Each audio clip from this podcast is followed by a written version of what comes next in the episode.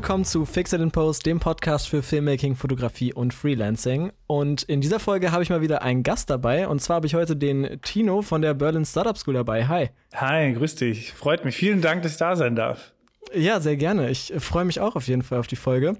Und äh, wir machen das jetzt hier gerade so über ähm, Skype, so ein bisschen so übers Internet. Also mal schauen, wie das überhaupt passt mit der Qualität und mit der Verzögerung. Ich hoffe, dass wir uns hier nicht irgendwie ständig ins Wort fallen werden beim Gespräch. Mal schauen, wie es wird. Ja, erzähl vielleicht erstmal am Anfang mal, wer du überhaupt bist und was du überhaupt machst. Ja, wie du schon gesagt hast, Tino äh, von der Berlin Startup School. Das äh, mache ich jetzt seit über drei Jahren inzwischen schon, also Gründern von der Idee über den Prototypen bis hin zu den ersten Kunden zu helfen. Und äh, entstanden ist die Idee eigentlich aus dem Studentendasein, weil wir wollten irgendwie mhm. coole Ideen hochziehen, aber hatten da nicht so wirklich eine, eine Idee, wie man eine Idee macht. Nein, äh, quasi ein Rahmenwerk. Und dann haben wir viele Sachen selber ausprobiert. Und im Laufe der Zeit haben wir ein tolles Selbst entwickelt und es mit vielen anderen Leuten getestet. Und das ist unser täglich Brot inzwischen. Ja, cool. Mega. Und zwar, wir haben uns ja kennengelernt über Ada, glaube ich, war das damals, oder? Dass du in der, in der Factory auch warst und dir die Factory angeschaut hast. Erinnerst du dich da noch dran? Ja, ich erinnere mich dran. Ada, ein guter Freund von uns beiden, der in Hannover einen tollen Coworking Space aus einer Fabrik äh, geschaffen hat und der letztendlich dann dich empfohlen hat, hey, da ist jemand, der möchte oder kann auch tolle Videos machen, schau dir den mal an und das war der perfekte Zeitpunkt damals, als wir unser erstes Video tatsächlich aufgenommen haben. Also kann ich mich auch noch gut erinnern, wie wir uns in der Factory dann auch tatsächlich in Berlin dann kennengelernt haben. Das ist irgendwie witzig, weil irgendwie fast alle Gäste, die ich jetzt bisher so hatte, waren immer in Connection irgendwie mit Ada, weil durch, durch Ada habe ich ja echt so viele Leute kennengelernt. Und das hatte ich auch schon mal in der ähm, Podcast-Folge mit Dennis erzählt. Dennis Hartmann sagte, glaube ich, auch mhm. was, oder? Ja. Ja, genau. Mit ihm habe ich nämlich auch mal eine Podcast-Folge gemacht und da haben wir uns auch darüber unterhalten, eben, dass, dass Ada ja so ein, so ein krasser Typ ist, was Connecting von Menschen angeht. Mhm. Ja, genau. Ähm, wie, wie ist eure Arbeit überhaupt momentan gerade, eure Lage? So, ihr seid wahrscheinlich alle im Homeoffice, oder? Ja, es ist 50-50. Also ich bin jetzt gerade im Office, aber als einziger. Der Rest arbeitet von zu Hause aus. Mhm. Das macht es für mich einfacher, weil hier viel Equipment ist, auch dieses Podcast-Equipment natürlich, mit dem wir jetzt arbeiten. Aber ja, das erste, was war, war erstmal, oh, was passiert jetzt eigentlich? Die Leute finden es bestimmt nicht toll, weil wir auch nicht. Wir sind ja auch alle gewohnt eher face to face. Also wir sind kein klassisches Online-Produkt, was wir den ja. Leuten verkaufen, sondern wollen die auch sehen und mit denen arbeiten. Und das war erstmal sehr, sehr schade. Es gab viele Gespräche und letztendlich aber eine große Offenheit, das Ganze online dann auszuprobieren. Also wir sind Gott sei Dank noch relativ verschont geblieben und hoffen auch, dass es ja ganz bald wieder besser wird. Ja, cool. Also ihr seid ja jetzt ganz neu erst in diesem Office drin. Ne? Und das war ja jetzt, wie, wie lange seid ihr da jetzt drin, seit ihr im Homeoffice seid? Also ihr hattet ja vorher wahrscheinlich gar nicht so viel Zeit, euch so, so als Team so richtig gut einzuarbeiten, oder? Wie war das? Ja, also das Team kennt sich teils schon aus Studienzeiten und äh, ist dann ergänzt worden Ende letzten Jahres. Und ja, wir sind ja jetzt von der Uni aus einem sehr, sehr großen Space jetzt in unser eigenes Büro gezogen, was auch in einer Bürogemeinschaft ist. Und da mhm. sind wir seit Ende 2019. Das bedeutet, ein bisschen Zeit war schon da, ähm, dass man sich gut versteht, die Abläufe inzwischen auch kennt. Und letztendlich funktioniert es gut. Also wir haben sowieso immer mit vielen Tools, Online-Tools gearbeitet. Beispielsweise, was ich auch immer nur empfehlen kann, ist Asana. Was anderes wäre Trello, noch ein bisschen einfacher. Also Projektmanagement-Tools, mhm. wenn man die sowieso im Daily Business hat, dann fällt einem so ein Online- oder Remote-Arbeiten, wie man so schön sagt, gar nicht so schwer. Ja, das ist natürlich interessant zu hören. Ne? Das ist natürlich wahrscheinlich bei so einem neuen Startup, wie, wie ihr das seid, nochmal was ganz anderes als bei irgendwelchen größeren Firmen, die jetzt schon seit, seit Jahrzehnten am Markt sind. Wie viele Startups habt ihr jetzt ungefähr aktuell so, die ihr betreut? Also habt ihr feste Startups, die ihr betreut, oder ist das immer nur so projektbasiert für ein paar Wochen? Ja, es sind ja zwei verschiedene Dinge, die wir machen als gemeinnütziges Unternehmen, was sich hauptsächlich ums Thema Entrepreneurship und Startups kümmert, müssen wir oder sind wir auch dazu verpflichtet, äh, öffentliche Events zu machen, die zu jedem, für jeden zugänglich sind. Und mhm. das ist eigentlich, glaube ich, auch das Spannendste, was wir haben, weil wir dadurch ganz viel Kontakt kommen mit Gründern, mit Selbstständigen Und ähm, da ist die Fluktuation natürlich sehr hoch. Und äh, wir haben nebenher noch das Startup-Programm selbst, also ein dreimonatiges Programm, wo wir mit Teams arbeiten. Und aktuell haben wir da sechs Teams, mit denen wir regelmäßig jede Woche uns einmal auseinandersetzen, diskutieren, den Step des jeweiligen, ich sag mal, Startups auch besprechen und von der Idee bis zur Gründung innerhalb von mehreren Workshops die Gründer und Gründerinnen unterstützen. Das heißt, fixe Teams haben wir immer zwischen fünf bis zehn und ähm, mhm. die bleiben dann immer drei Monate bei uns. Ist das, also wie, wie, wie, funktioniert das? Ist das, wenn man jetzt ein Startup gründet und äh, sagt, wir sind in Berlin, also kann man, können sich nur Startups, die in Berlin ansässig sind, bei euch melden oder seid ihr auch irgendwie komplett national vertreten? Wir konzentrieren uns aktuell auf Berlin aus dem Grund, weil wir eben kein reines Online-Angebot sind. Was heißt es? Dass wir eben nicht auf diese Schiene gehen, wir zeigen dir, wie du die nächsten äh, oder wie du 4000 Euro im Monat verdienst, diese klassischen Coaching-Videos, ja. ja. Sondern wir differenzieren uns ganz klar, dass wir face-to-face -face eigentlich normalerweise, was jetzt leider nicht möglich ist, aber zumindest online, die Gründer durch die einzelnen Steps von der Idee tatsächlich über ein USP, wie wir den zusammen mit den Gründern erarbeiten und äh, Prototypen bauen oder auch online. Das ist ähm, quasi das, was wir, worauf wir uns hauptsächlich konzentrieren.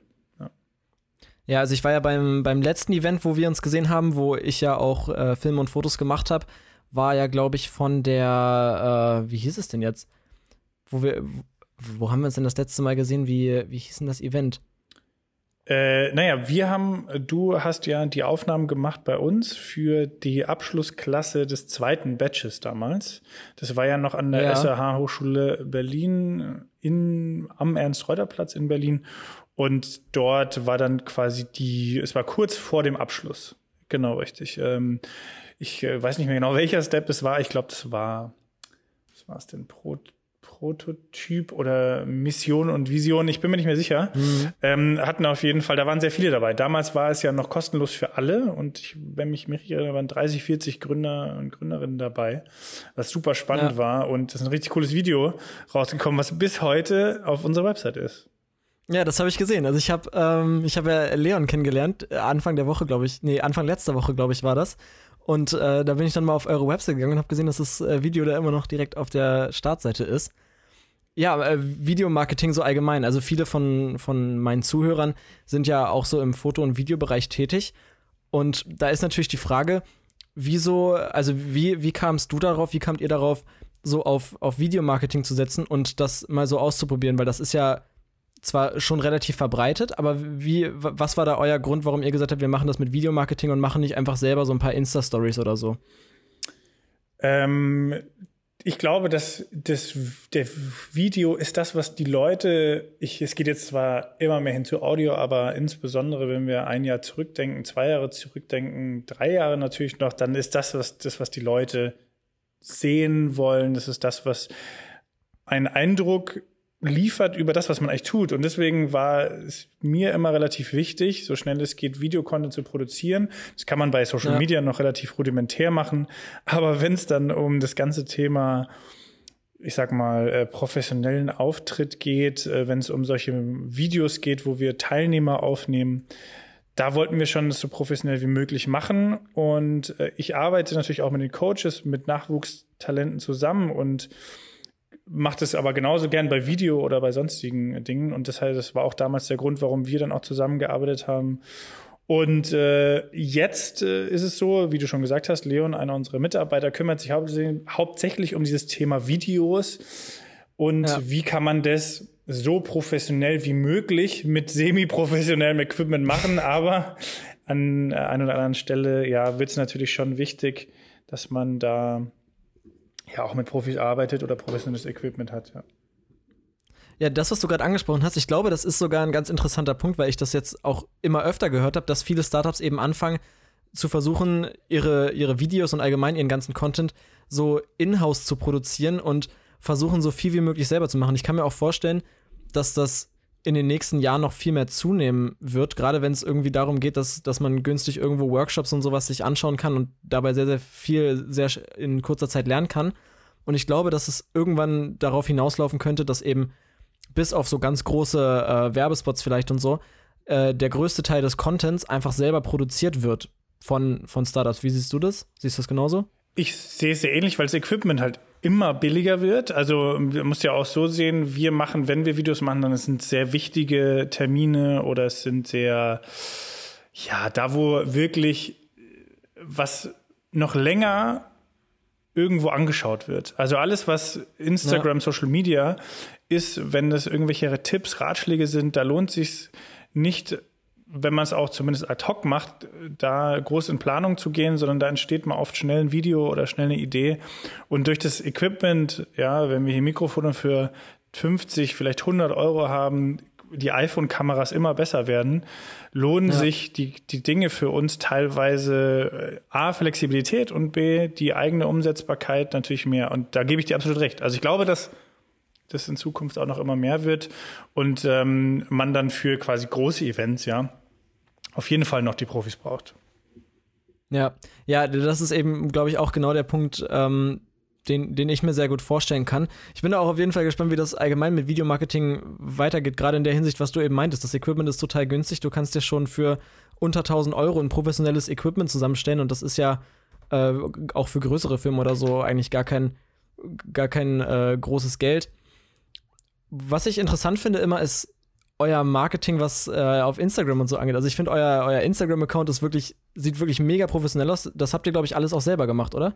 Ja, wir machen eigentlich alles selber und probieren nach außen hin so, dass es so professionell wie möglich ausschaut. Ja. Ähm, also euer ja. Instagram-Account, der, den, den fand ich total faszinierend, als ich das gesehen habe, als ihr euer neues Design da gepostet habt mit äh, diesen ganzen Rastern und allgemein mhm. dieses ganze Design. Ich muss sagen, ich finde das total cool.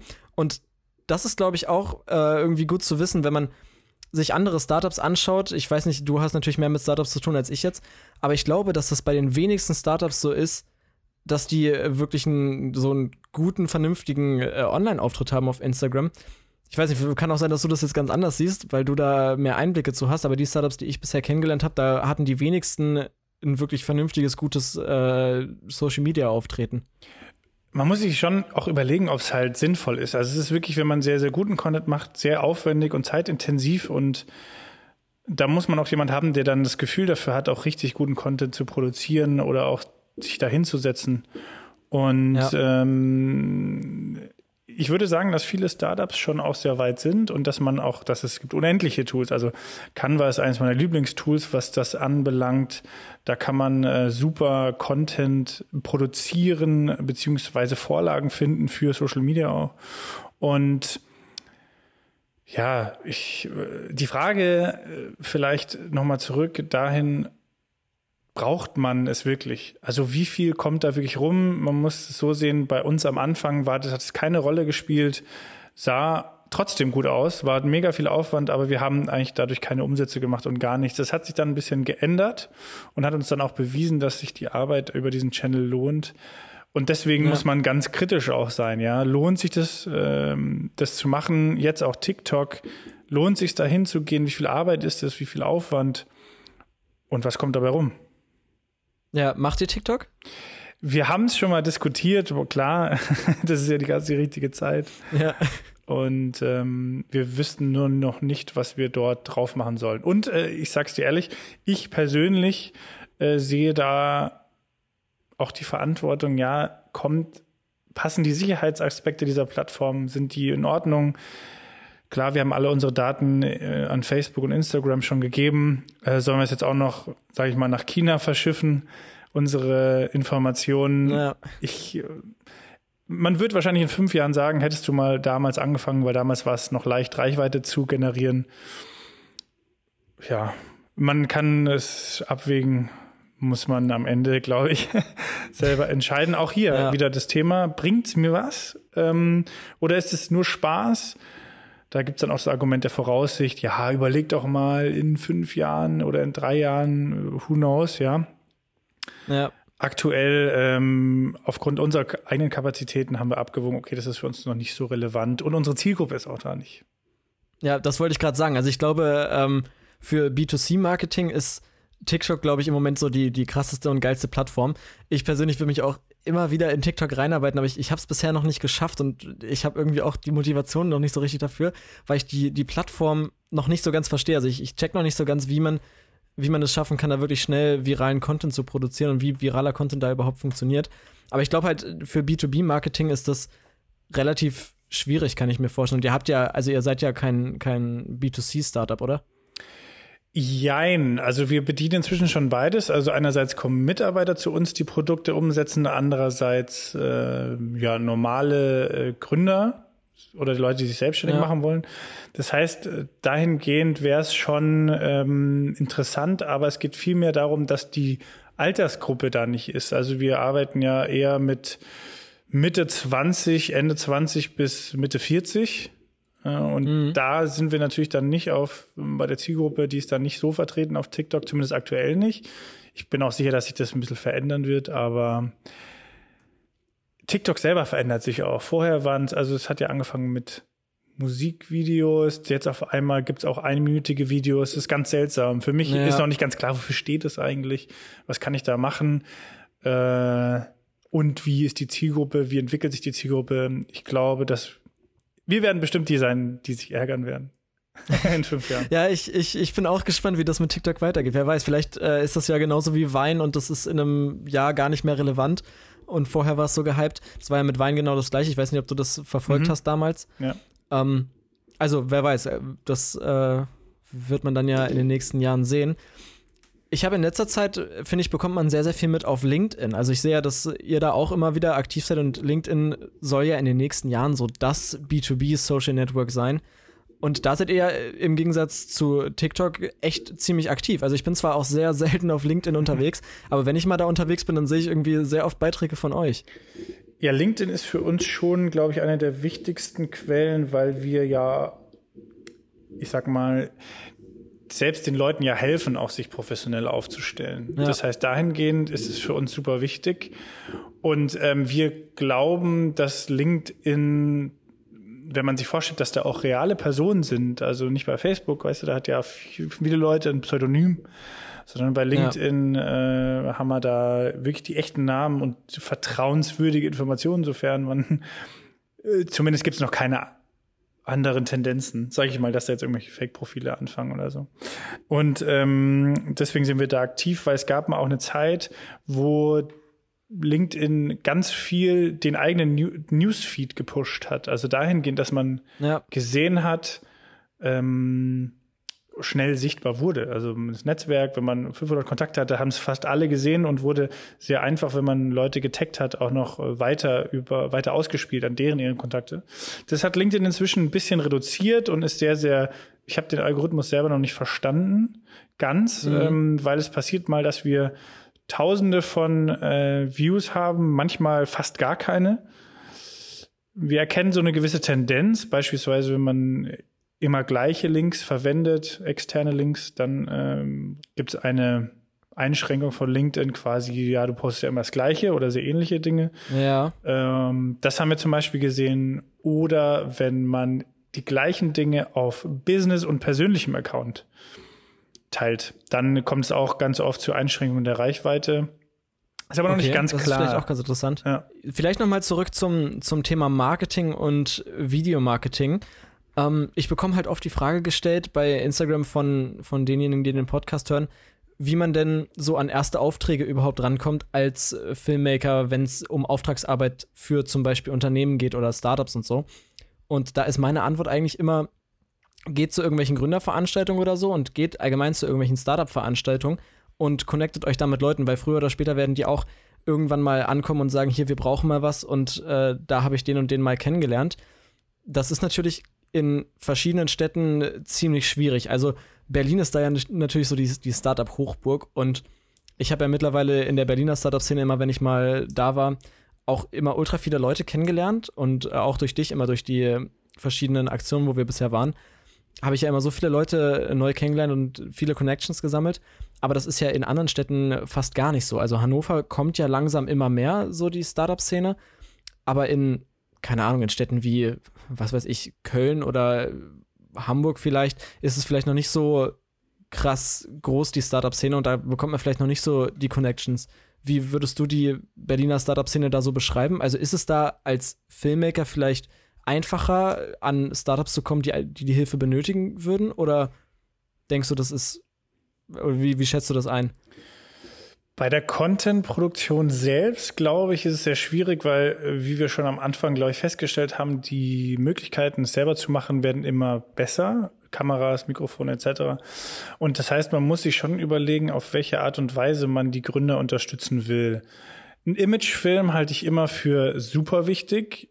Wir haben zusammen schon zwei gemacht, auch für ein anderes Pilotprojekt, wo es äh, um, um Freelancer Bootcamp ging, haben wir ein zweites gemacht. Stimmt, das war das, was ich vorhin meinte, wo wir, wo wir uns zuletzt gesehen haben. Das war, glaube ich, das Freelancer das Bootcamp. Das war das Freelancer das, das Bootcamp, Event, genau. Ne?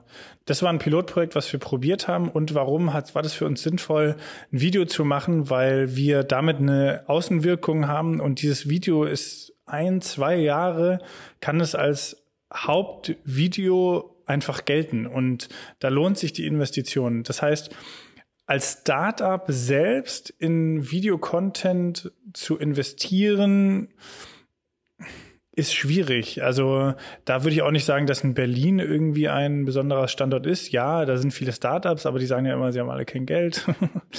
Und ähm, ich glaube, das kommt mehr darauf an, was dieses Startup macht. Also bei uns ist klar, wir machen viel Veranstaltungen und bei uns geht es um absolute Sichtbarkeit und man muss sehen, dass bei uns sich viele Menschen aufhalten. Ähm, wenn jetzt ein Startup beispielsweise Produktion filmen möchte oder Sachen verständlicher machen möchte, auch ein Video für Kickstarter oder sowas machen will, das halte ich für sehr sinnvoll.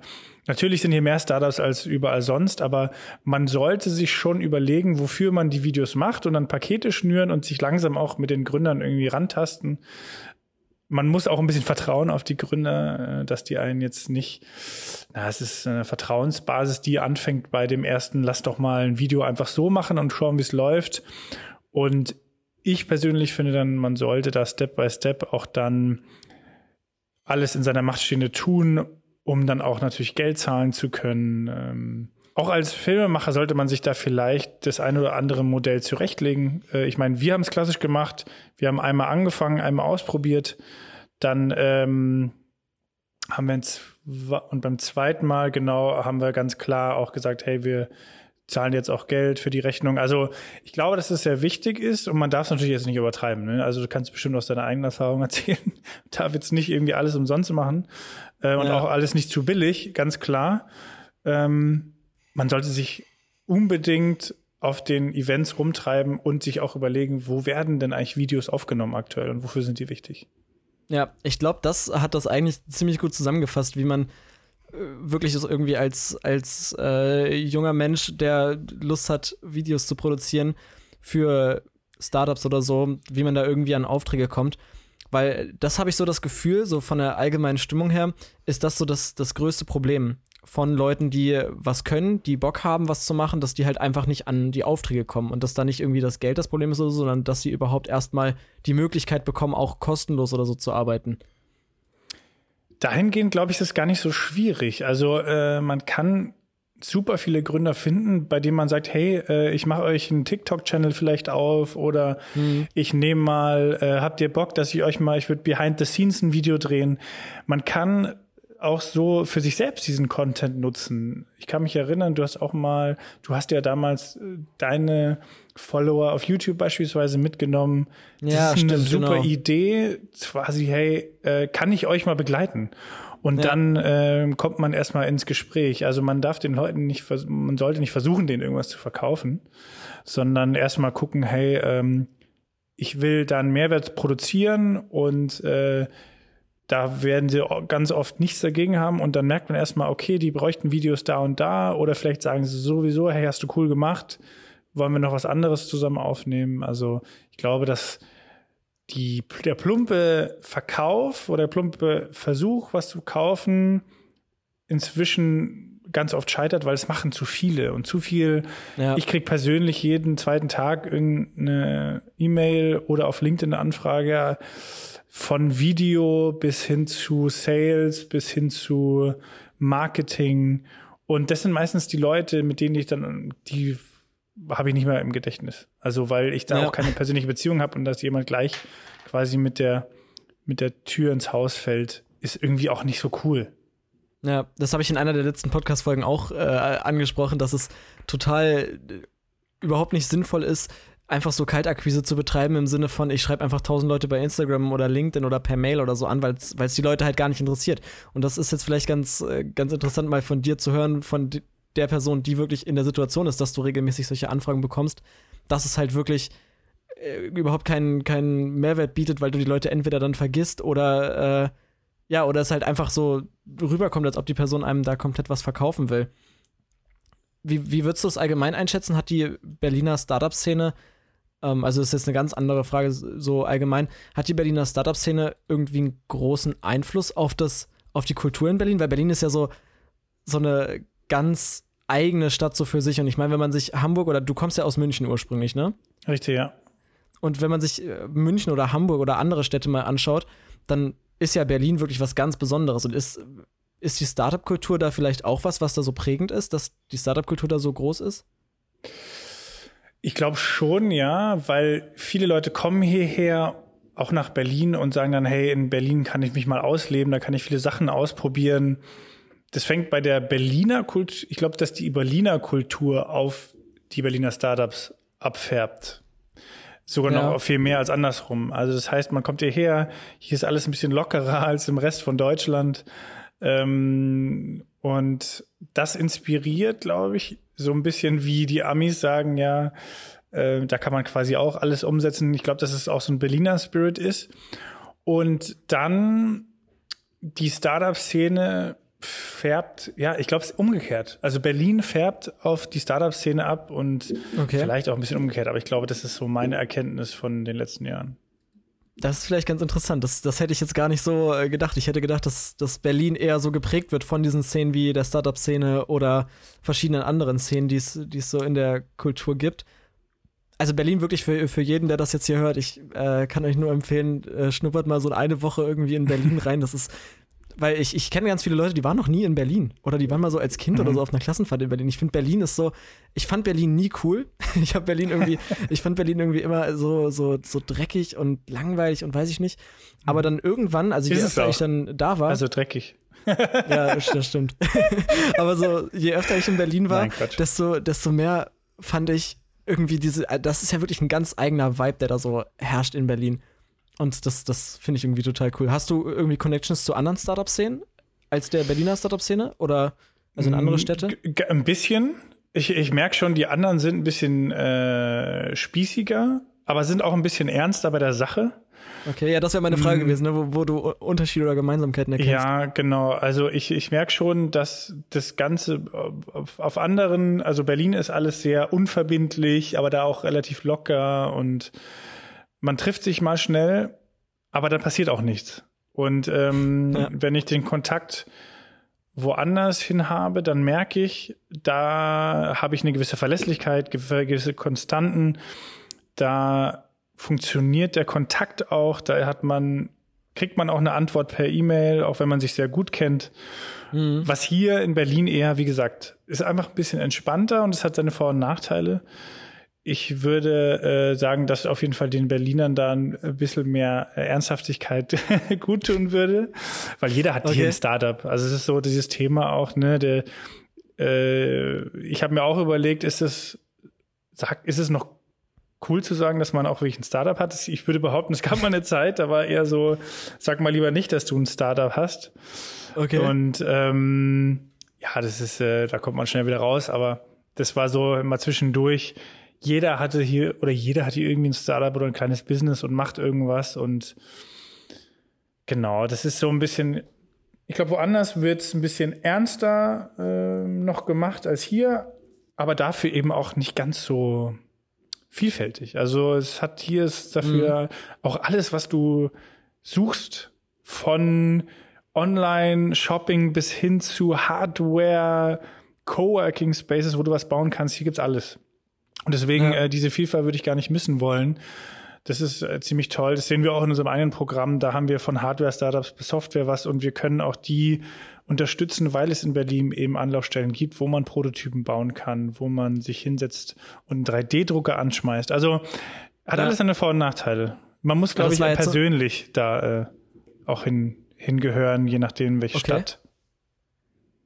Ja, also das war ja zum Beispiel, als wir im Motion Lab zusammen waren, das fand ich auch total faszinierend. Ich habe zwar 3D-Drucker und so schon mal gesehen, aber da war ja wirklich echt, ich meine, was haben wir da alles gesehen? Das waren ja äh, große Stühle und Tische aus 3D-Druckern und mhm. also was die da alles hergestellt haben und allgemein das Motion Lab, das war ja so, so ein krass inspirierender Ort.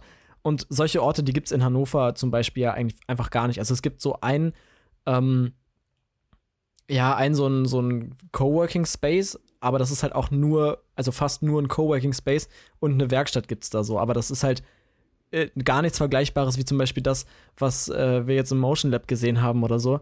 Also, wer sich das Video dazu angucken will, ich verlinke das mal unten in den Show Notes, das könnt ihr euch auf jeden Fall mal angucken. Das ist sehr, sehr interessant gewesen. Ähm, da haben wir auch die GIFs zum Beispiel gemacht. Genau, das war ja das, wo wir ja. auch die, die GIFs für Instagram gemacht haben. Die nutzt ihr ja auch sehr aktiv, habe ich gesehen. Ja, also das, das, ist zum Beispiel so ein Thema, äh, siehst du, da kann man es auch selber probieren, aber wir haben es damals gesagt, hey, nur lass doch mal einen Tag zusammen lauter Sachen ausprobieren. Da waren wir Motion Lab, ja. haben GIFs gemacht, haben Videos gemacht. Da war auch viel dabei, was, was nicht funktioniert hat oder wo man gesagt hat, okay, hm, das werden wir jetzt nicht veröffentlichen, äh, aber ja, es war eine Erfahrung wert.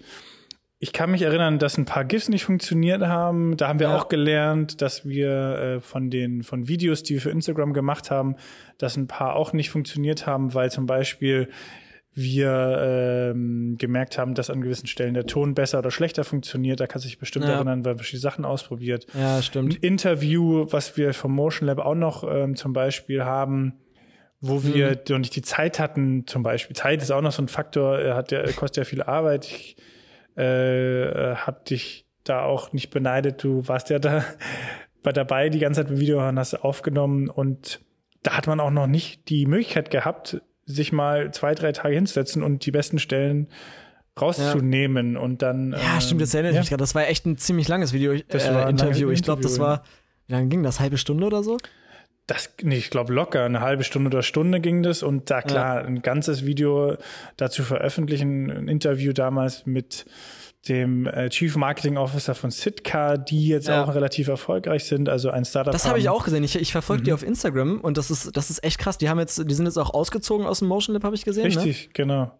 Also die machen ja äh, diese Fracht, also das war mal ursprünglich gedacht als Fracht E-Auto sozusagen, ja. was du auch selber noch ein bisschen treten kannst, was wir jetzt auch bei DHL sehen von anderen Anbietern und das ist das, worauf sie sich aktuell spezialisiert haben und wollen auch in Richtung, ohne dass ich jetzt zu viel verrate, aber von B2C kommen sie eigentlich und ich denke, dass sie auch da wieder hinwollen. Also das heißt, dass man auch selbst ein solches Fahrzeug, was eine Kombi aus Fahrrad und äh, ich sag mal E-Bike ist, ja, ähm, ja, dass man das äh, dann auch für sich selber kauft.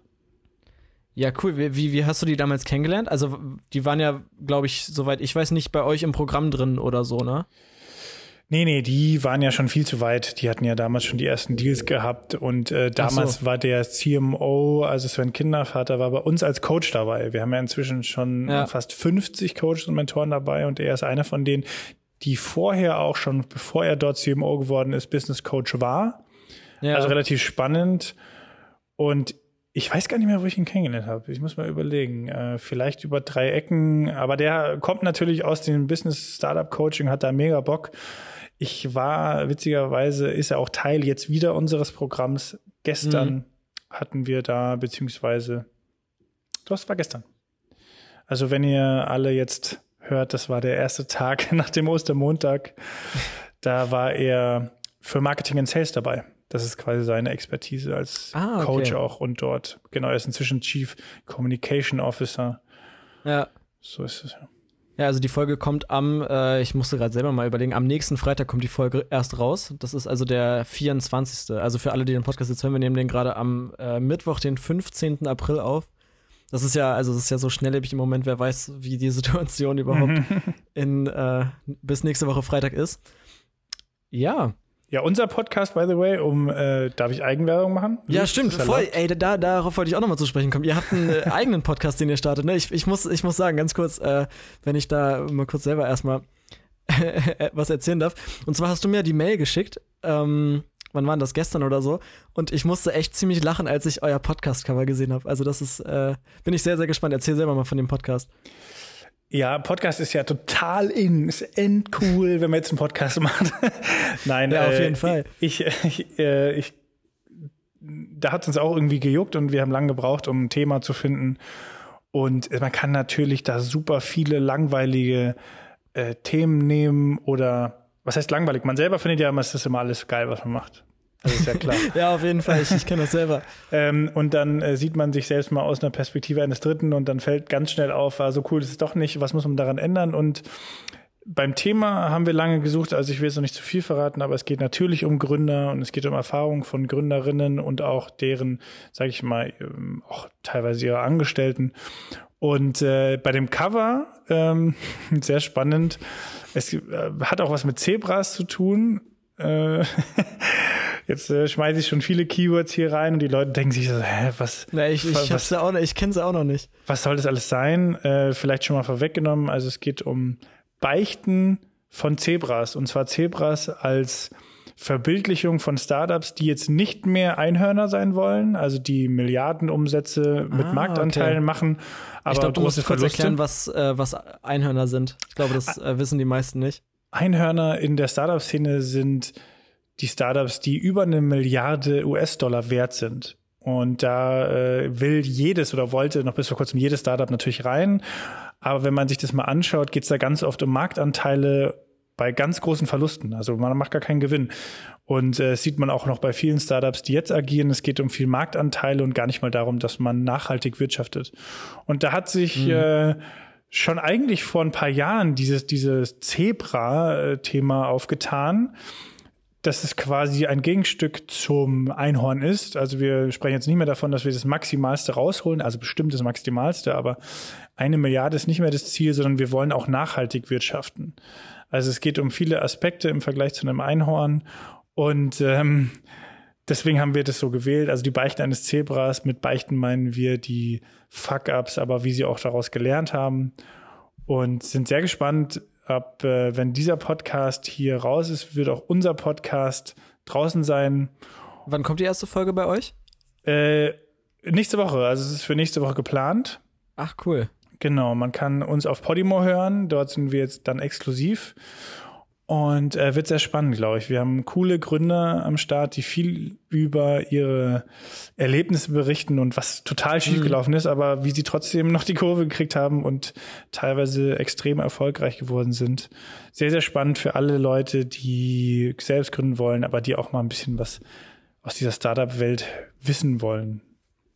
Ja, mega interessant. Ich bin auf jeden Fall sehr gespannt. Der Podcast ist auf Deutsch oder auf Englisch? Er wird auf Deutsch sein. Wir waren ja oder sind bisher eigentlich alles, haben wir alles auf Englisch gemacht. Ja, deshalb. Das, das, hat mich tatsächlich gewundert, weil ich, ja. als ich das Cover gesehen habe, das Cover ist ja auch schon auf Deutsch. Und ja. äh, das, das hat mich ein bisschen verwundert. Wie, wie kam es dazu, dass ihr euch dazu entschieden habt? Wir werden noch viel mehr auf Deutsch machen, wenn ich das hier schon mal verraten darf. Und das ist erst der Anfang. Also wir sind natürlich auch in Deutschland und Englisch war die Sprache aus der Historie heraus, weil wir auf einer internationalen Uni waren. Daraus ist das ganze Thema ja entstanden. Mhm. Und ähm, jetzt haben wir gesagt, ja, wir müssen jetzt irgendwas auf Deutsch machen, auch es kann ja nicht sein.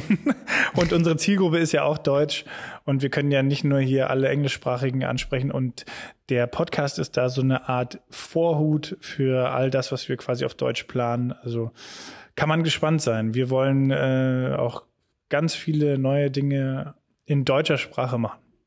Ja, ich bin auf jeden Fall gespannt. Den Podcast äh, findet ihr auf jeden Fall auch in den Shownotes unten. Du hast gesagt, ihr seid exklusiv auf welcher Plattform?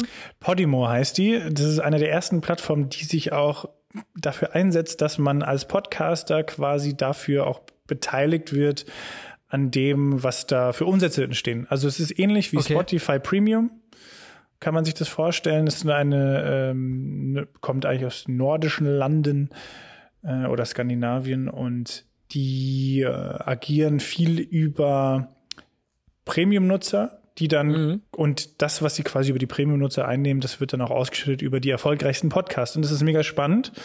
Deswegen haben wir uns mal darauf eingelassen, um mal zu sehen, wie funktioniert da so eine Partnerschaft. Wir starten ja jetzt auch komplett neu und haben uns natürlich überlegt, sollen wir jetzt überall sein oder nur dort und auch hinter einer Paywall, also für zahlende Kunden primär. Ja. Ähm, wir probieren es aus. Und ähm, wir haben ja immer noch trotzdem die, ich sag mal, Entscheidungsgewalt am Ende. Werden wir sehen. Wenn es gut funktioniert, freuen wir uns sehr. Ähm, andernfalls wird man auch alle Folgen nachhören können auf allen anderen Plattformen. Aber dort werden wir erstmal starten. Ja, ich bin auf jeden Fall gespannt. Ich kannte die Plattform, wie gesagt, noch gar nicht vorher. Und ich, ich finde das Konzept interessant, dass das ja wirklich anscheinend eine Plattform ist, wo man wirklich nur über eine Paywall dann reinkommt. Und äh, ich, also ja, wie gesagt, ich bin gespannt, ob das überhaupt angenommen wird, mhm. weil ich stelle mir das schwierig vor, muss ich ganz ehrlich sagen, weil ich glaube, so über Spotify, also ich hoste meinen ähm, mein Podcast über Anchor. Ich weiß nicht, ob du mhm. dich darüber auch mal informiert was, ja. hast. Ähm, bei Anchor ist es ja so, du, du bekommst für deinen Podcast nichts. Also ich kriege dafür jetzt äh, wirklich gar kein Geld. Mhm. Ähm, und die sorgen halt dafür, dass dein Podcast auf allen Streaming-Plattformen und so automatisch verteilt wird. Also ich ich glaube, der Podcast jetzt ist hier auf acht Streaming-Plattformen vertreten. Und äh, ich lade dann halt immer nur die Folge auf Anchor hoch und die äh, spreaden das dann automatisch in alle, zu allen Plattformen und so weiter. Ist eine gute äh, Idee. Wir, da gibt es ja auch Zencast zum Beispiel, die machen das ja auch.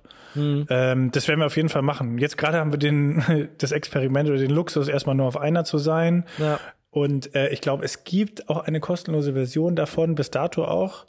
Und ähm, ja, wir werden sehen. Äh, super spannend, was passiert, weil äh, wir hoffen natürlich auch, mal gucken, was die marketingtechnisch alles so vorantreiben. Ich ja. finde es interessant, dass man nicht alles umsonst macht. Das ist ein sehr wichtiges Thema auch für uns. Mhm. Natürlich sind wir hauptsächlich gemeinnützig unterwegs, aber ja, ist mal ein Experiment wert. Und man, wenn man, solange man daraus lernt, kann, kann man, glaube ich, viel mitnehmen. Ja, auf jeden Fall. Und ich glaube, es ist natürlich auch besser, dann am Anfang vielleicht mit sowas zu starten und dann lieber hinterher zu merken, okay, so hat es nicht geklappt, anstatt dann irgendwie auf Spotify oder auf diesen ganzen anderen Plattformen zu starten und dann geht der Podcast komplett durch die Decke und man, man hat da nicht so wirklich einen krassen Mehrwert davon. Ich, ja, ich bin mal gespannt. Ja. Also ich man kann es so oder so auf jeden Fall anhören. Ich kann ja allen Zuhörern bei dir auch nur empfehlen, geht, seid viel unterwegs und versteht, was die Leute eigentlich brauchen und macht keine Kaltakquise, zumindest nicht B2C, weil da kommt meistens sehr wenig rum. Also B2B, Kaltakquise, ja, da kann man noch was probieren, aber es geht darum, die Leute kennenzulernen und im Zweifelsfall seine eigene Marke zu formen dadurch. Also klar, man kann viele Sachen erstmal umsonst machen, aber hey, wenn ihr für euch den Content selbst nutzen könnt, why not? Ja, das sind, glaube ich, echt äh, sehr coole abschließende Worte. Ich glaube, ich hätte es wirklich nicht besser formulieren können. Ja, also wie gesagt, vielen Dank, dass ihr euch den äh, Podcast bis hierhin angehört habt. Mal schauen, wie lange die Folge jetzt im Endeffekt geht. ähm, ich sehe es jetzt hier tatsächlich bei mir gerade gar nicht. Äh, wir haben ja auch am Anfang, bevor wir aufgenommen haben, noch ein bisschen gequatscht.